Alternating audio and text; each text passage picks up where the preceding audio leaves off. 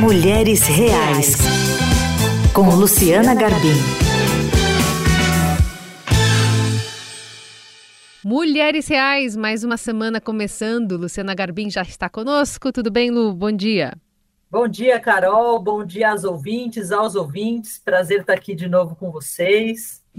Em 2019, a Luciana Garbim desembarcou na Antártida e, ao lado do repórter fotográfico Cleiton de Souza, registrou um diário, uma série de reportagens e relatos que você viu no Estadão, que você ouviu na Rádio Dourado.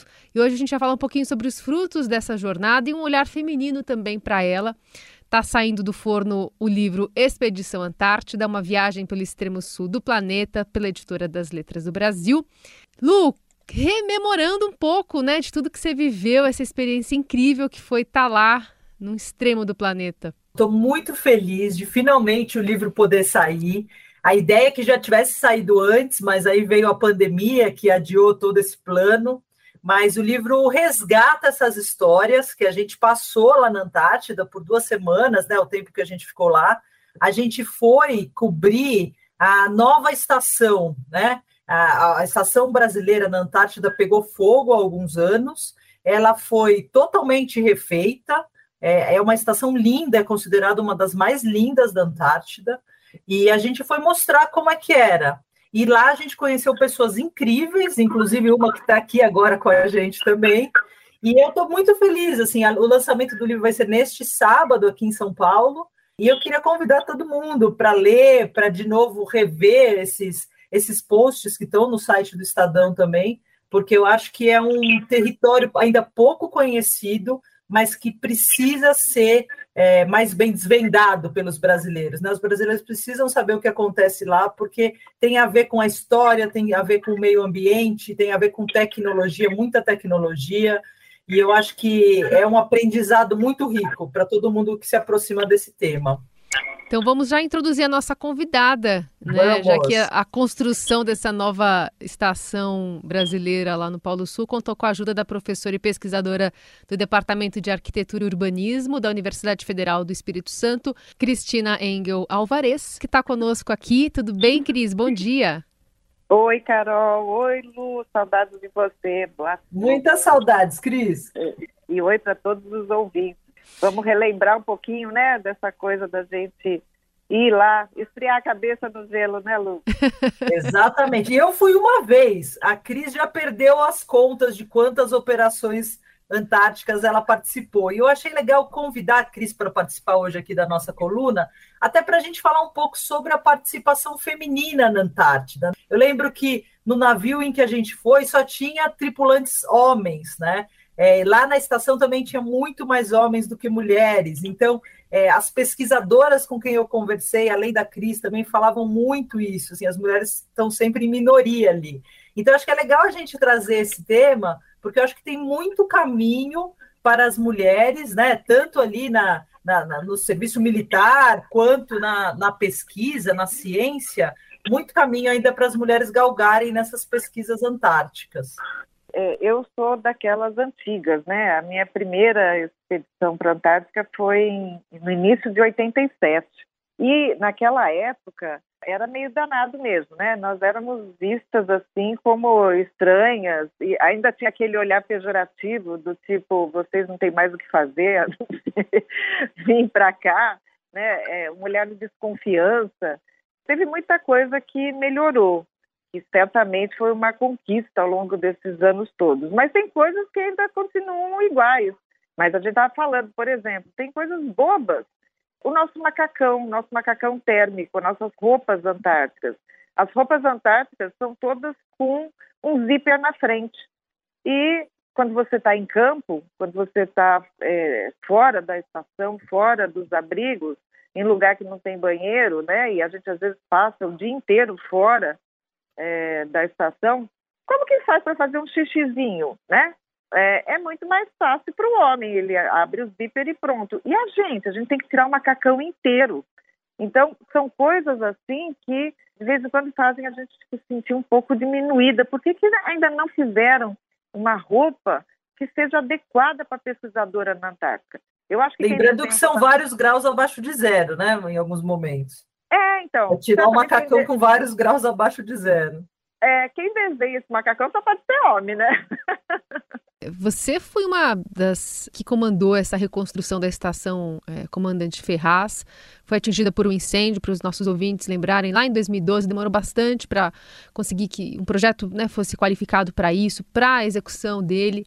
Então, é, projetar uma estrutura que aguentasse ali eh, extremos como 200 km por hora, num solo congelado, foi mais difícil ou foi ocupar esse lugar de ser escolhida para estar à frente de um projeto, até de ser vista como engenheira, né?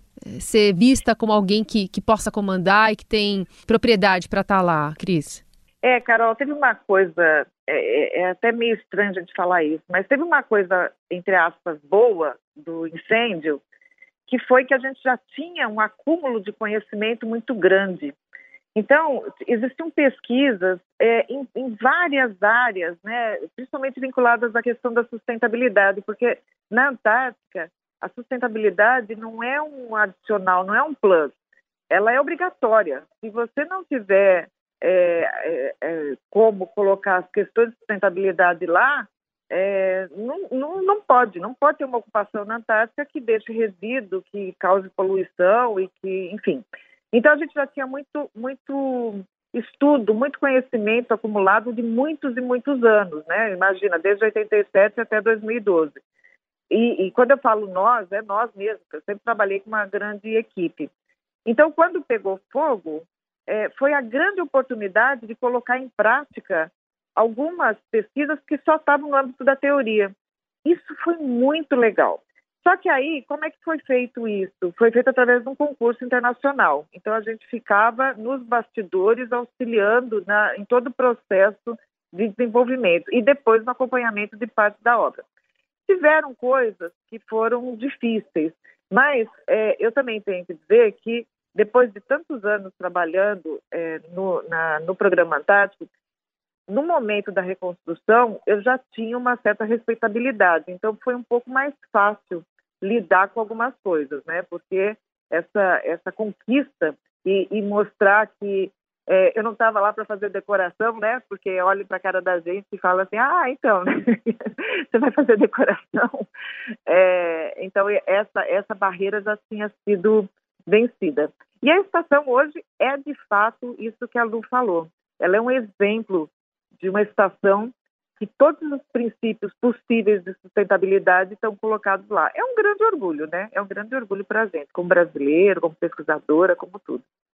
E acho que é legal a gente lembrar, né, Cris? Quem ganhou a concorrência internacional para construir a estação foi uma empresa chinesa. E eles trouxeram boa parte ali da estrutura da China e foram montando como se fossem ali peças de Lego, né, que já tinham sido exaustivamente pensadas é, com antecedência, seguindo todos esses critérios ambientais que a Cris falou, mas quando eu cheguei lá, eu, eu fiquei muito impressionada, porque você precisa adaptar toda a construção às condições extremas ali da Antártida, né? Então, eu lembro que a Cris me falou: olha, você não pode pôr, como os, os operários ali usam luvas muito grossas, os parafusos não podem ser pequenininhos numa estrutura, um super parafuso, porque senão com aquela luva o cara nem consegue segurar o parafuso, né? As escadas são muito grandes, porque as pessoas andam com umas botas muito pesadas.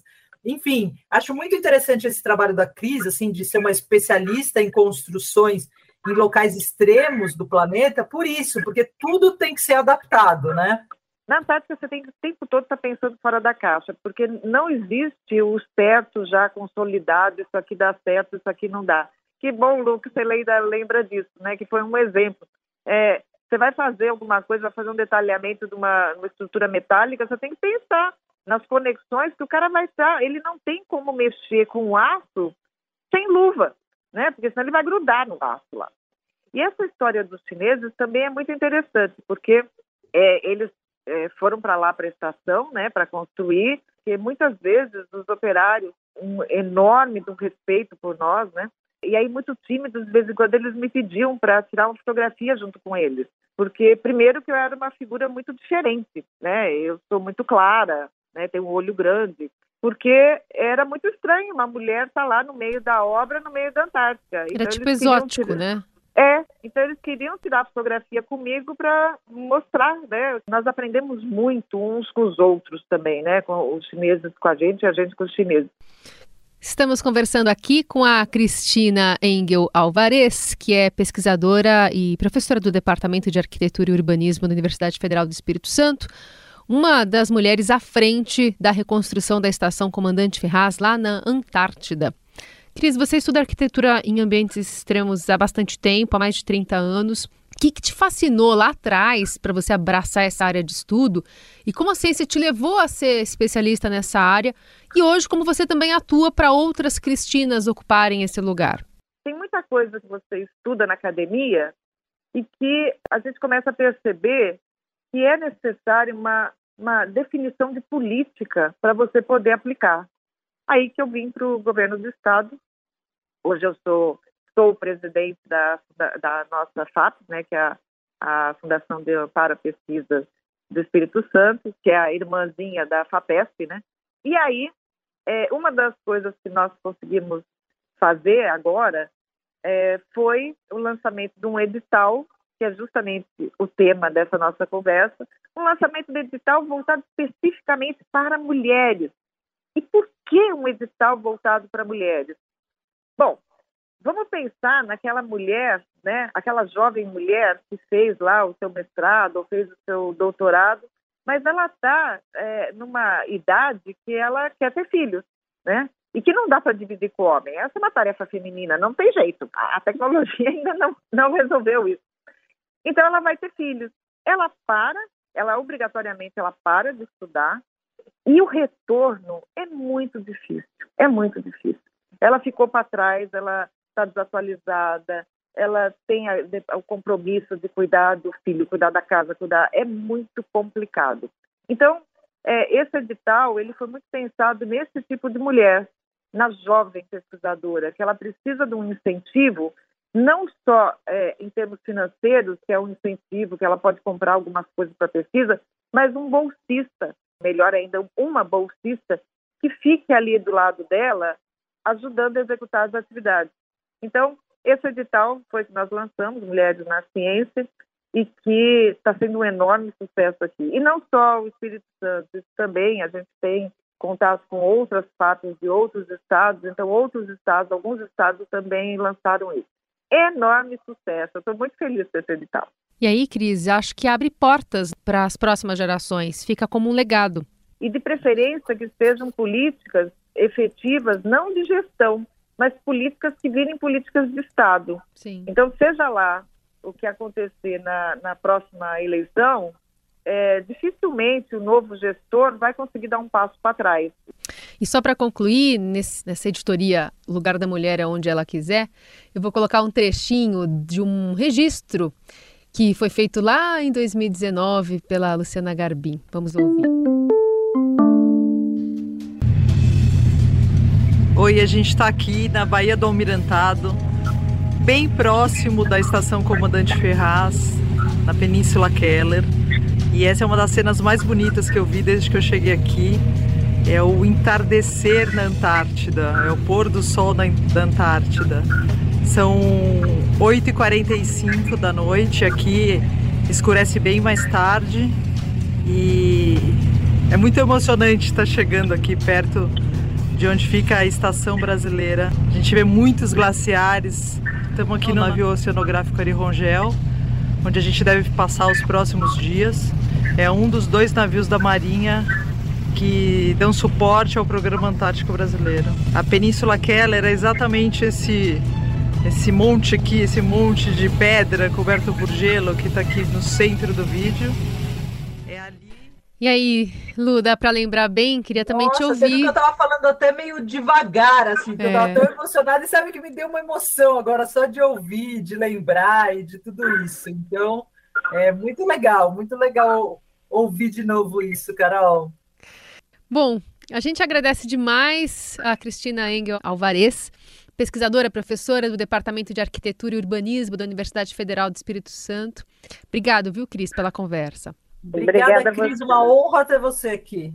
Imagina, ó, sempre que quiserem, um bate-papo é sempre muito bom. Muito obrigada a vocês duas. Lu, e sucesso aí com o seu livro tenho certeza que ele está maravilhoso, mas eu quero o meu, tá? É isso aí, aliás, ah, tá o convite. bom. Vou mandar para você. Convite para o nosso ouvinte aqui, que então vai ter o lançamento do livro Expedição Antártida, uma viagem pelo extremo no sul do planeta, pela editora Letras do Brasil. Lançamento agora sábado, dia 27 de agosto, na Livraria da Vila, ali da, da região de Pinheiros, a partir das seis e meia da tarde. O Lu vai estar lá assinando os livros, dando autógrafo para todo mundo. Estão todos convidados, Carol. Semana que vem a gente volta a conversar. Combinado. Boa semana para todo mundo. Até.